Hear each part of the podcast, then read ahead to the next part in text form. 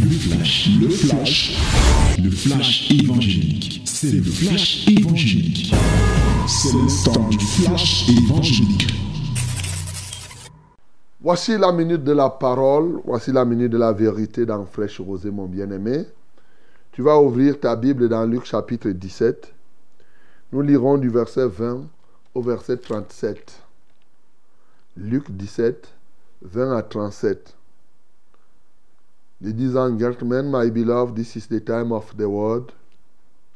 Let us open our Bible in the book of Luke, chapter 17, from verse 20 to 37.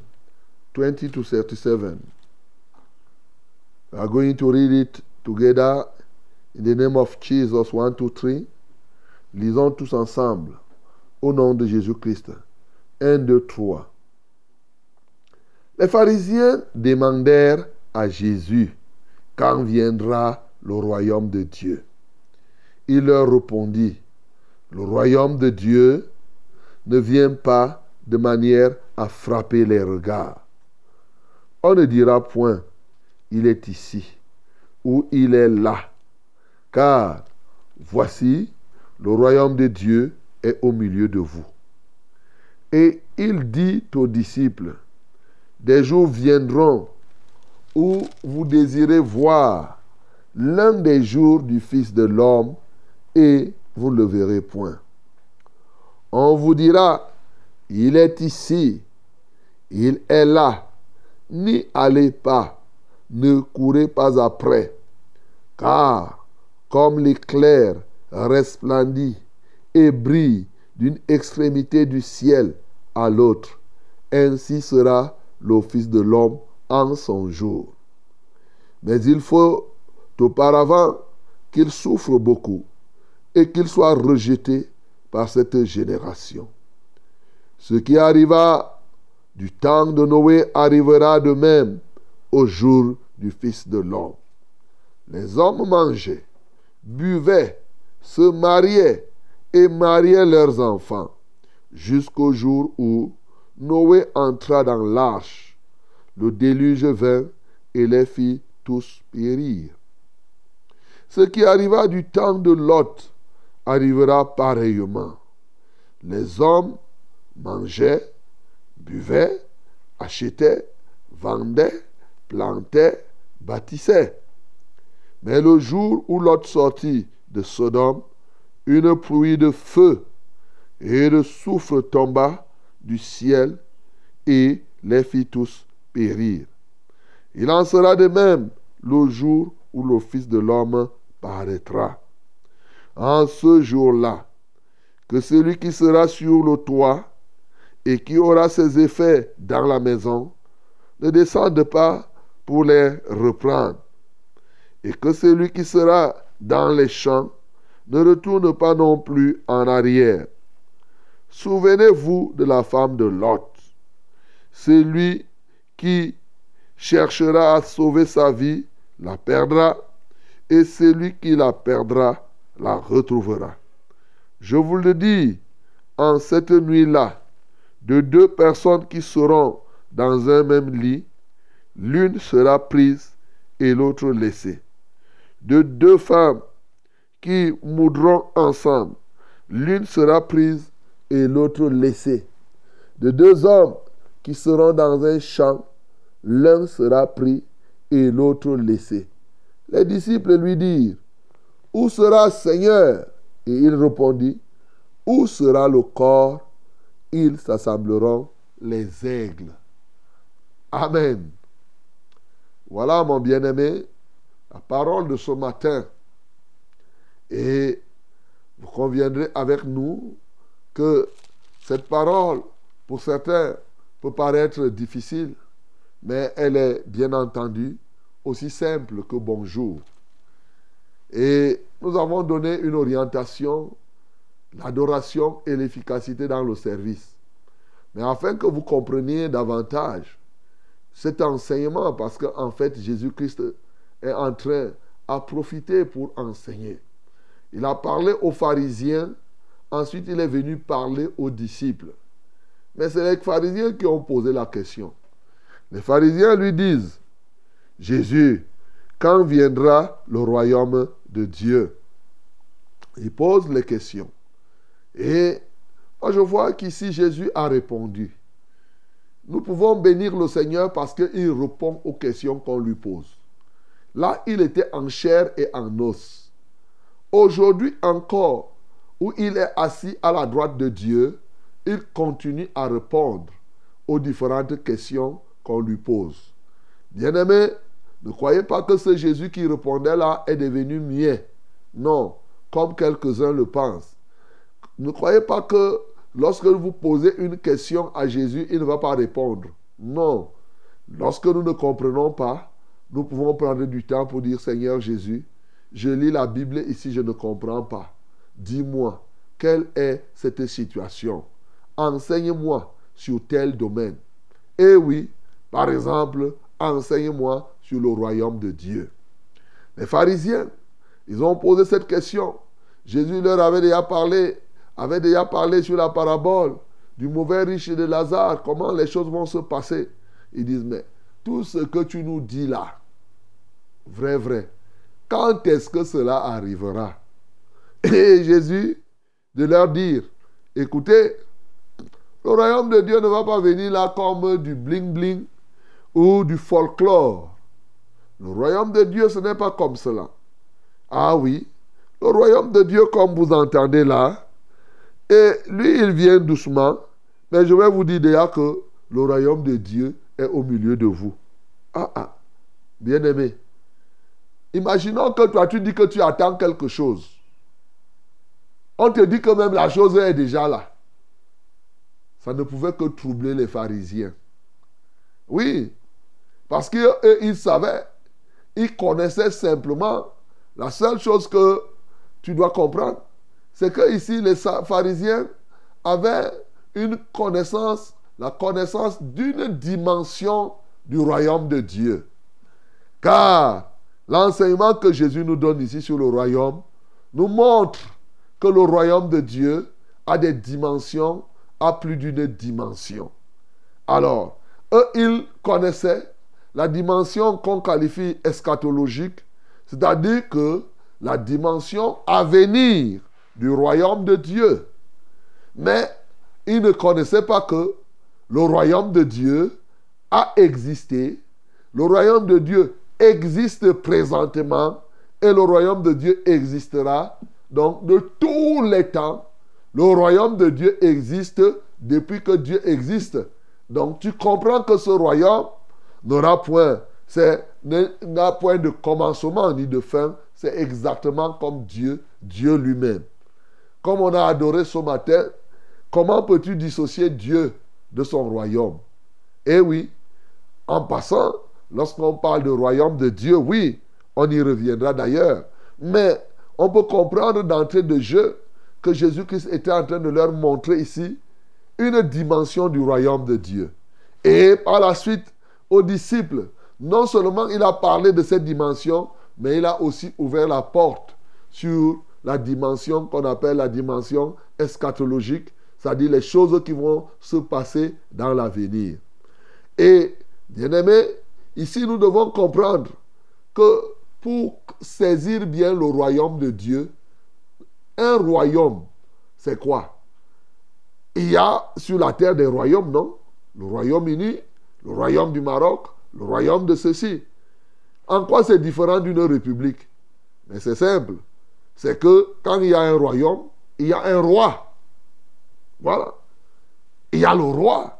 C'est ça. Il y a le territoire qui est gouverné par un roi, parlons terre à terre. Donc, dans la République, il y a le territoire. Mais sauf que là-bas, ce n'est pas un roi. C'est un chef d'État qui est là, un président qui, arrive là-bas, comme vous connaissez. Donc, mais, et il peut sortir de n'importe quelle famille. Sauf que là où il y a le roi, très souvent, non, ce n'est pas comme ça. Les règles sont établies. C'est comme, c'est dynastique. C'est quelqu'un, une personne quitte et avant de partir, il désigne l'autre, ainsi de suite, ainsi de suite. Alors, Jésus, pendant que les pharisiens sont en train d'attendre l'autre dimension à venir du royaume, Jésus leur dit que le royaume de Dieu est parmi vous. Alors, où était ce royaume si moi j'étais un pharisien? Tu dis qu'il est parmi nous, c'est où? Le royaume de Dieu, Jésus leur dit que vous, il était en train de leur dire que, mais le roi est au milieu de vous. Et ce roi, c'est qui? Jésus de Nazareth lui-même. Parce que moi, le roi, je suis là. Mais je suis là. Et le royaume de Dieu, c'est quoi? C'est simple. C'est le règne de Dieu. Pour parler terre à terre. Le règne de Dieu. Et lorsqu'on dit comme ça, tu comprends facilement que Dieu règne depuis. On ne peut pas dater. Dieu ne peut pas exister sans régner. Donc, le règne va même dans l'essence, dans la nature de Dieu. C'est pourquoi le royaume de Dieu, dans les temps anciens, le royaume Dieu régnait. Aujourd'hui, il règne et demain encore, il règne. Vous voyez que l'un des éléments d'adoration, en dehors de ce que Jésus répond, on peut adorer Jésus aussi ici comme roi. Il est le roi, la Bible dit, son règne n'aura point de fin. Il est éternellement roi. Voilà. c'est un sujet de prière, un sujet d'adoration que tu peux avoir ce matin, mon bien-aimé. Mais maintenant, la Bible nous dit clairement que le royaume de Dieu, pendant que les gens attendent que ce soit oh, folklore, vous savez, sur la terre, quand le royaume, on veut établir un roi, on regroupe les gens, on fait le bruit. Ici, il dit que non, ça vient. Pourquoi? Parce que le royaume de Dieu, dans une certaine dimension, est subtil.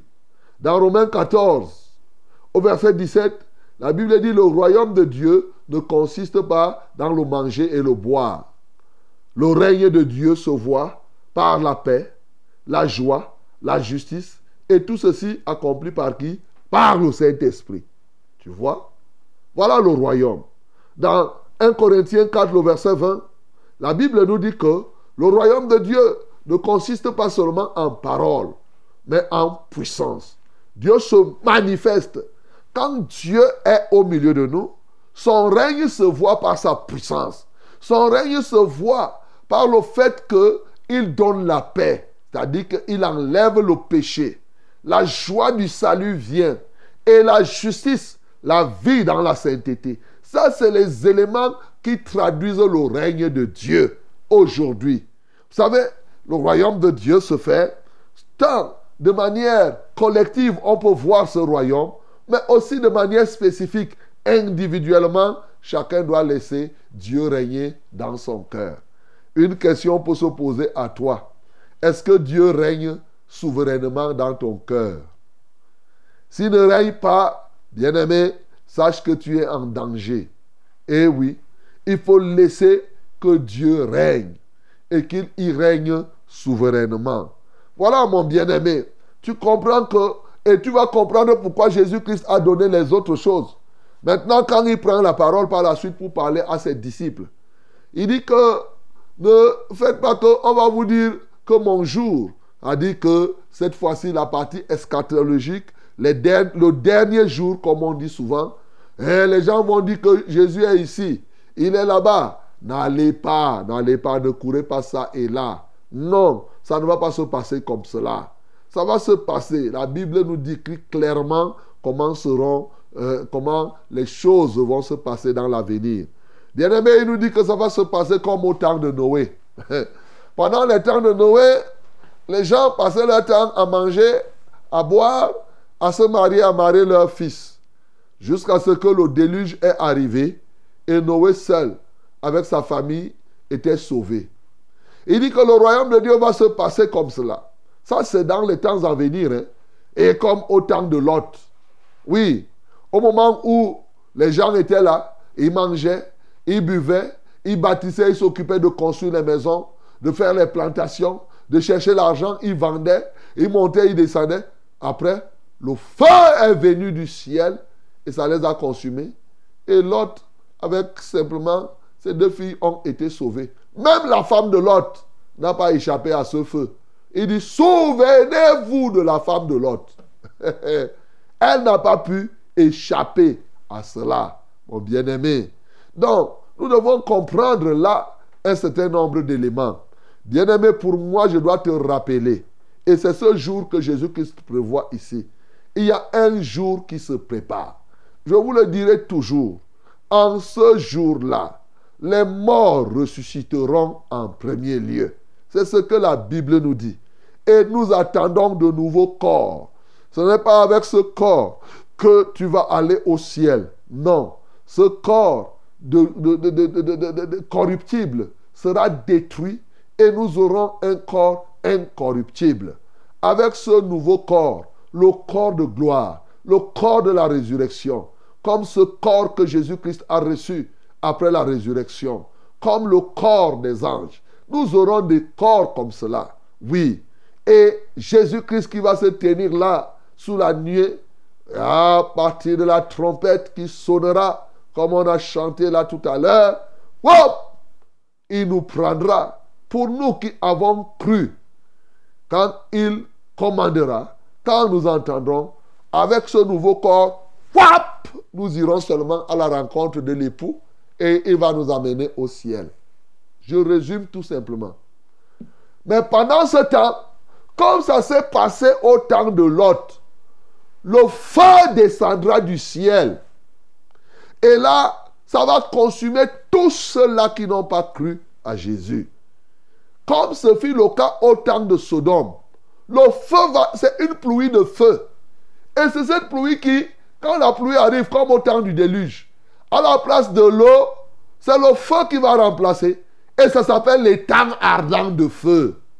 Oh, ça va tomber, pom, pom, pom, pom. Après, poum, toute la superficie est remplie. Je que je suis en train de résumer pour que tu comprennes. Et ça forme, comme quand il pleut, tout le monde entier pourra être submergé comme au temps du déluge. Même le mont Cameroun était submergé. Les hautes montagnes étaient submergées. Le feu va prendre comme cela. Et ceux qui n'ont pas cru pour couper court vont vivre dans ce feu-là et d'éternité en éternité.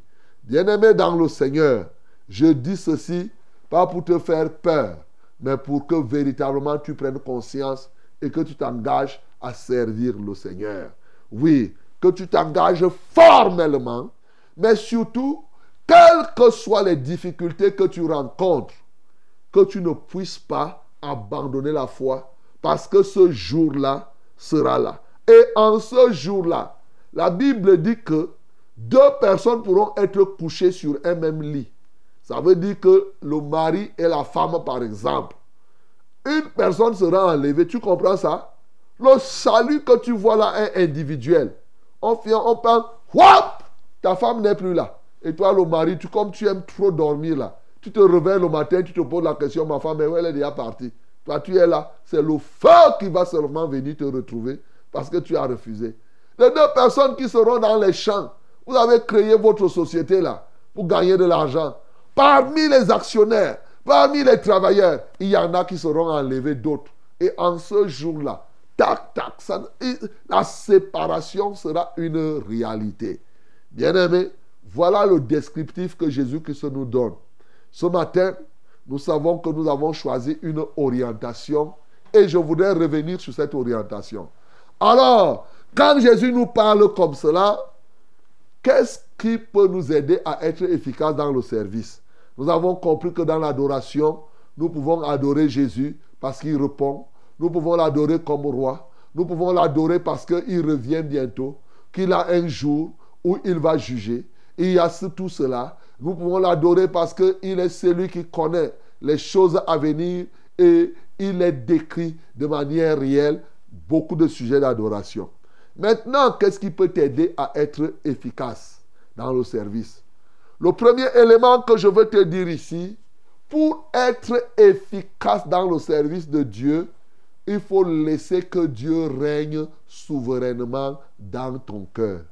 Voilà le premier point. Plusieurs personnes souffrent dans le service de Dieu parce qu'ils ne veulent pas que Dieu règne à 100% dans leur vie. Ils veulent eux-mêmes partager le règne avec Dieu si ce n'est même que c'est eux qui veulent régner sur Dieu. Il y en a qui veulent que ce soit eux-mêmes qui commandent Dieu. Ce n'est pas Dieu qui va leur donner les ordres. Quand on dit que Dieu règne dans ton cœur, ça veut dire que tu l'as accepté comme ton Seigneur. Ça veut dire que c'est lui qui te donne les instructions et tu obéis. Mais aujourd'hui, ce que nous voyons, les gens donnent et commandent Dieu. Oh, Dieu va me chercher la nourriture.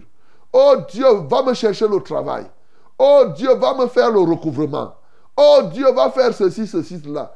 Entre Dieu et toi, qui doit régner sur l'autre Bien-aimé.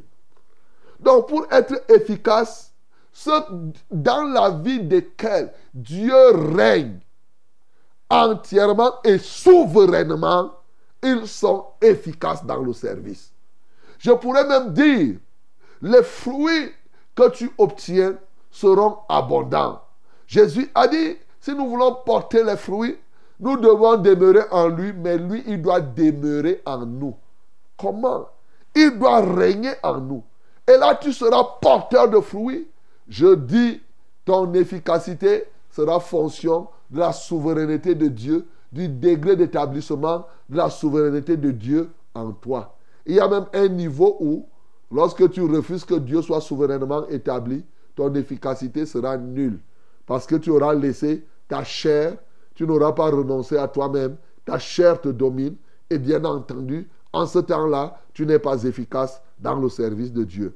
Donc ce matin, quelles que soient les situations que tu peux traverser, la Bible dit d'ailleurs, oui, que Dieu était au trône dans le 29, il était au trône dans, au temps du déluge. Voilà. Pendant que le déluge passait, Dieu, lui, il régnait. Ce n'est pas parce qu'il y a des problèmes sur la terre ou tu as des problèmes dans la famille que tu vas faire que Dieu ne règne pas. Le règne de Dieu est éternel et il doit être sans fin dans ta vie. Si tu veux être efficace. Bien-aimé, retiens cela. Parce que le règne de Dieu ne consiste pas dans le manger et le boire. Bien-aimé, tu dois comprendre cela. Pour être efficace, le message du règne de Dieu doit être sans équivoque dans ta vie. Tu ne dois pas te livrer, ce n'est pas l'affaire de bombance. Ce n'est non plus l'affaire des fêtes et autres. Pour être efficace, quand tu as laissé que Dieu règne, il faut nécessairement sortir de la distraction des choses terrestres. Voilà ce qu'il enseigne ici. Sortir de la distraction des choses terrestres. Bien-aimé, sur cette terre, il y a les choses légitimes de la terre, il y a les choses illégitimes. Oui, ceux qui disent qu'ils sont enfants de Dieu, très souvent ont abandonné les choses illégitimes, c'est-à-dire celles que Dieu lui-même euh, a refusé qu'on fasse, par exemple le péché et toutes ces choses. Mais le grand piège qui tient encore plusieurs, c'est les choses qui sont légitimes et qui embrigadent les gens aujourd'hui dans la prison. Je cite ainsi le mariage. Je cite ainsi la nourriture. Je cite ainsi l'argent, le commerce, toutes ces choses qu'il a décriées ici, qui se sont passées au temps de Noé et au temps de Lot. Bien-aimé, ça tient beaucoup de gens en captivité pour être efficace dans le service de Dieu, fais de ces choses ton marchepied, au lieu que ce soit ces choses qui règnent dans ta vie. Combien de personnes ont rétrogradé à cause du mariage? Et il y a des jeunes filles qui ont abandonné la foi parce qu'ils ont dit, eh, eh, je ne suis pas marié jusqu'à aller forniquer à gauche et à droite. Combien de personnes abandonnent parce qu'ils n'ont pas l'emploi? Parce qu'ils ne trouvent pas de l'argent, parce qu'ils ont besoin de voyager, mais ils ne parviennent pas. Pour eux, Dieu est leur commissionnaire. Pour eux, Dieu, c'est un cheval sur lequel ils doivent monter pour pouvoir avoir le mariage, pour pouvoir avoir les, bâtiments et tout et tout. Si tu veux être efficace dans le service, ces choses, fussent-elles légitimes, doivent être ton marche-pied, mon bien-aimé. Oui, Sinon, ça va te distraire. Ça va, nous tous, lorsqu'il y a mariage, c'est une bonne chose. Mais le mariage ne doit pas te dominer au point où tu ne peux plus prier. Au point où tu restes comme ça tous les jours, tu as les maux de tête, le mal des nerfs. Et mon mari viendra quand? Et Seigneur, je veux me marier. Je suis malheureuse. Je n'ai même pas l'emploi. Je ne suis pas mariée. Je n'ai pas ceci. Je suis en chômage. Et c'est ça. Tu es malheureux parce que le péché est encore en toi, plus que l'absence de mariage et autres. Est-ce que tu as compris cela? Donc, bien-aimé, ne suis pas le folklore qui se fait ici dehors. Non, ne suis pas ça. Donc, il faut sortir de l'esclavage des choses du monde, notamment les choses qui sont même légitimes dans ce monde. Voilà le deuxième critère pour être efficace, qui se traduit d'ailleurs par, qui est la traduction concrète du règne de Dieu. L'autre élément, il dit lorsqu'on dira qu'il est ici, n'allez pas là-bas. Il faut éviter d'être instable. Tu vas à gauche, tu vas à droite. Vigilance pour la stabilité. Tu dois être vigilant, mon bien-aimé. Oui, il a donné aux uns d'être apôtres, prophètes, évangélistes, pasteurs, docteurs, pour le perfectionnement des saints en vue de l'œuvre du ministère, afin que vous ne soyez pas emportés par tout vent de doctrine, que vous ne soyez pas flottants. C'est ce que la Bible dit dans Éphésiens chapitre 4, le verset, euh, chapitre 4, oui, au verset 14. Tu peux commencer à lire au verset 11. Bien-aimé, tu ne dois pas être flottant. Il te faut la stabilité spirituelle. Et sois vigilant. Hier, je t'ai dit ici, c'est Jésus qui te dit, prends garde à toi-même. Oui, il t'a dit ici l'autre jour. Prends garde. Tu dois être stable dans la foi. Tu ne peux pas être instable et croire que tu seras efficace. Non. Croire, être stable dans la foi est un élément. Est-ce que vous avez dit, quand tu dois produire, quand un manguier doit produire, il doit être stable. S'il faudrait qu'un vent arrive et l'emporte, le manguier là va produire comment, mon bien-aimé Il te faut donc être stable. Le dernier élément qu'il ressort ici, c'est ce que je vous ai dit dans Luc 16, c'est être rempli de la vraie espérance, l'espérance vivante. Je te le dis encore, être rempli de la vraie espérance. Car ce que Jésus-Christ expose ici, ce sont les éléments de l'espérance chrétienne. La vraie cette fois-ci. Ça veut dire que quoi? Quand tu veux être efficace au service de Dieu, tu dois savoir ce à quoi tu dois t'attendre et tu dois y mettre le cœur. Il est évident que tu ne mettras pas ton cœur sur les choses de ce monde. Tu ne crois pas, parce qu'il y a des gens qui disent qu'ils donnent leur vie à Jésus pour la guérison, pour le mariage. Bien-aimé, si tu viens dans la foi parce que tu veux te marier, parce que tu veux le travail, parce que tu veux voyager, tu es encore perdu comme l'autre qui, est, qui commet les adultères et autres. Vous n'êtes pas différents. Pourquoi? Parce qu'en toi, il y a de la fausse espérance. En toi, ton espérance n'est pas vivante. Il te faut être rempli de la vraie espérance, celle que Jésus expose ici. Bien-aimé, nous ne le dirons jamais assez. J'avais déjà enseigné même une fois lors d'une convention les sept éléments de l'espérance chrétienne. Oui, a dit ce à quoi tu t'attends. Quand tu dis que tu es enfant de Dieu, tu t'attends à quoi, mon bien-aimé? Je t'avais déjà dit que tu t'attends à un nouveau corps. Les morts ressusciteront. Tu vas avoir un nouveau corps? Tu t'attends à ça. Tu t'attends à ce que les cieux et la terre, comme ils sont là, qu'ils puissent être détruits. Tu t'attends au jugement dernier. Tu t'attends à la vie éternelle en présent. Ainsi de suite. C'est ce que Jésus expose ici. Ce n'est pas les, choses de la terre. Non. Avant Jésus, au temps de Noé, Jésus n'était pas encore venu en chair et en os, mais les gens se mariaient. Donc, pas les païens se marient Les païens construisent les maisons. Les païens plantent tout cela.